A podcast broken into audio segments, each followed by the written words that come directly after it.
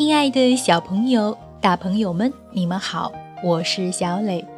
故事时间到了，请你乖乖躺在床上，准备听故事。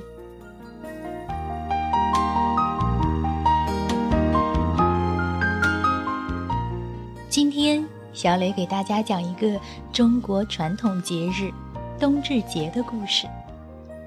在冬至节这一天。会有什么样的习俗呢？一起来听故事。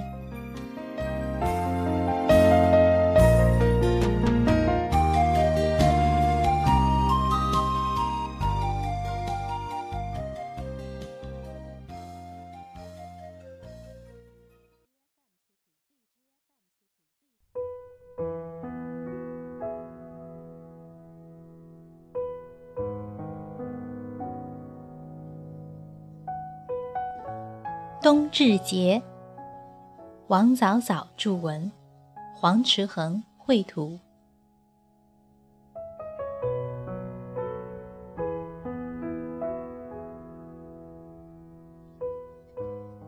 冬至馄饨，夏至面。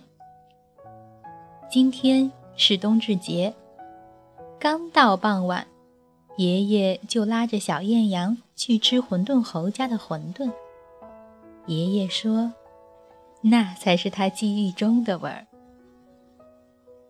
晴冬至烂年边儿，晴冬至烂年边儿，雨冬至晴过年。看着纷纷扬扬的雪花，爷爷一路唠叨着农谚：“冬至月初，石板冰酥；冬至月中。”赤裸过冬，冬至月底卖牛买被。冬至是我国农历二十四节气之一，这一天是一个非常重要的节气，有“冬至大如年”的说法，也叫亚岁，是一年中阳春的开始。从这一天起，北半球的白天一天比一天长，夜晚一天比一天短。阳气开始回升，一轮节气重新开始循环，所以这是一个要庆贺的节日。爷爷，冬至不是要吃饺子吗？艳阳忍不住问。是啊，冬至不端饺子碗，冻掉耳朵没人管。冬至一定要吃饺子呢。爷爷笑呵呵地说：“冬至吃饺子，还有这样一个历史典故呢。传说，当年东汉医圣张仲景辞官回乡。”在大雪纷飞的路上，看到老百姓受冷挨饿，不少人的耳朵都冻坏了，便让弟子搭起衣棚，在冬至这一天分发焦耳。焦耳是怎么做的呢？张仲景把羊肉和驱寒药材放在大锅里熬煮。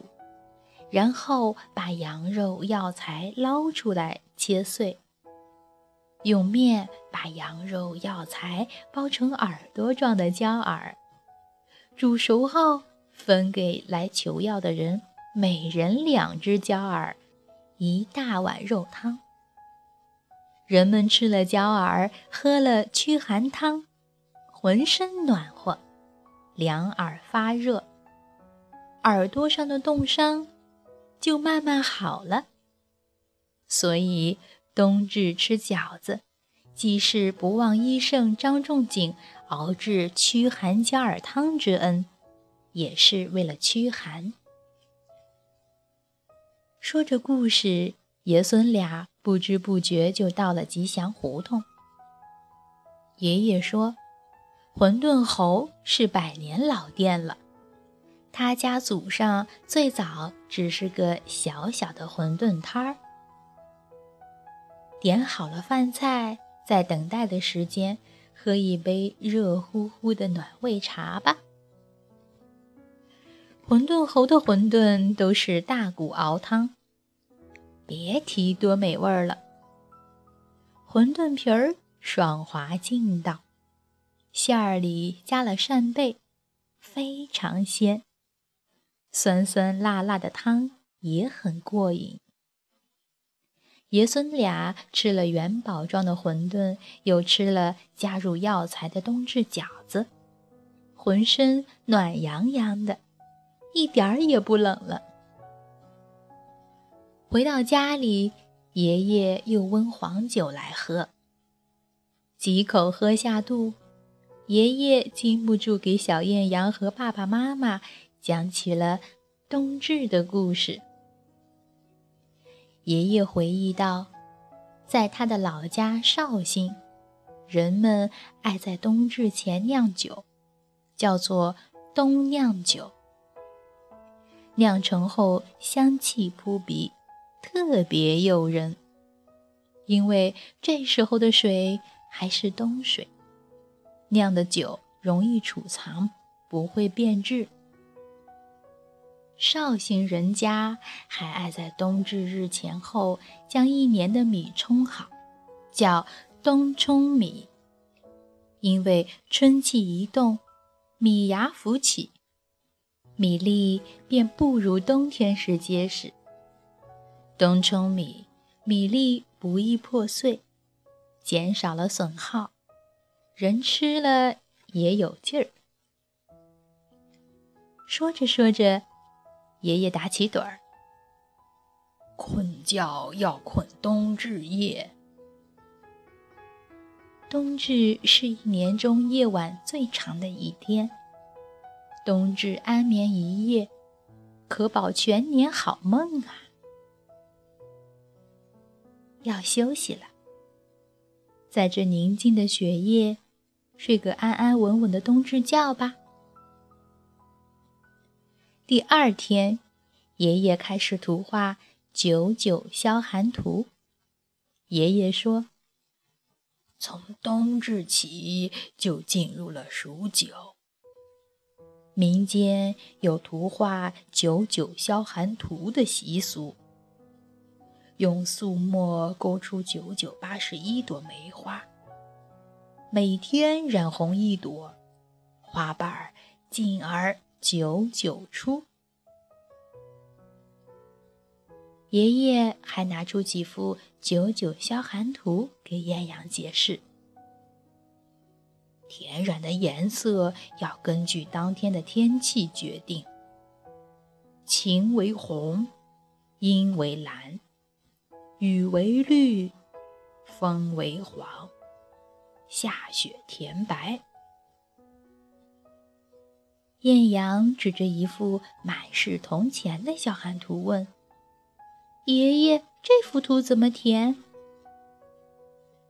爷爷笑道：“说。”要填好这幅九九消寒图，可要记住这段名言：“下点天阴上点晴，左风右雾雪中心。”图中点的墨黑黑，门外已是草茵茵。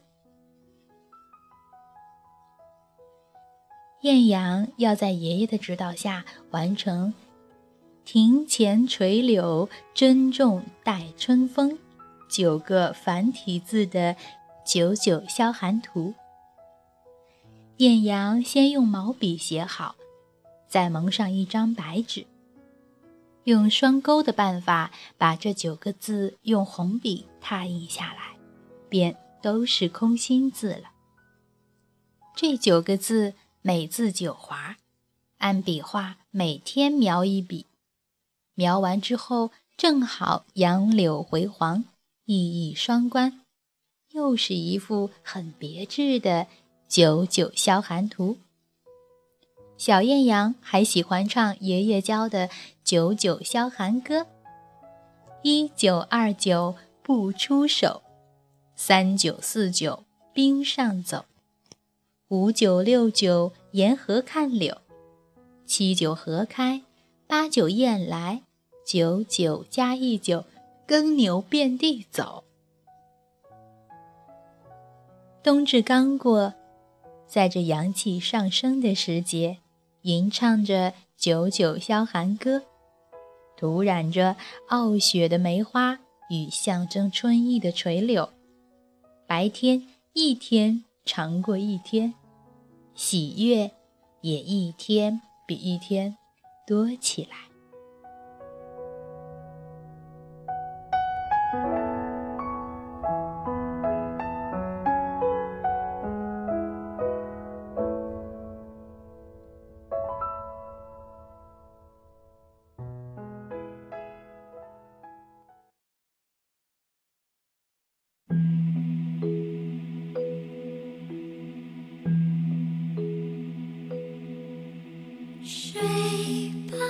好了，今天的故事就到这儿，请你闭上小眼睛，做一个甜甜的美梦吧，晚安。轻轻摇着你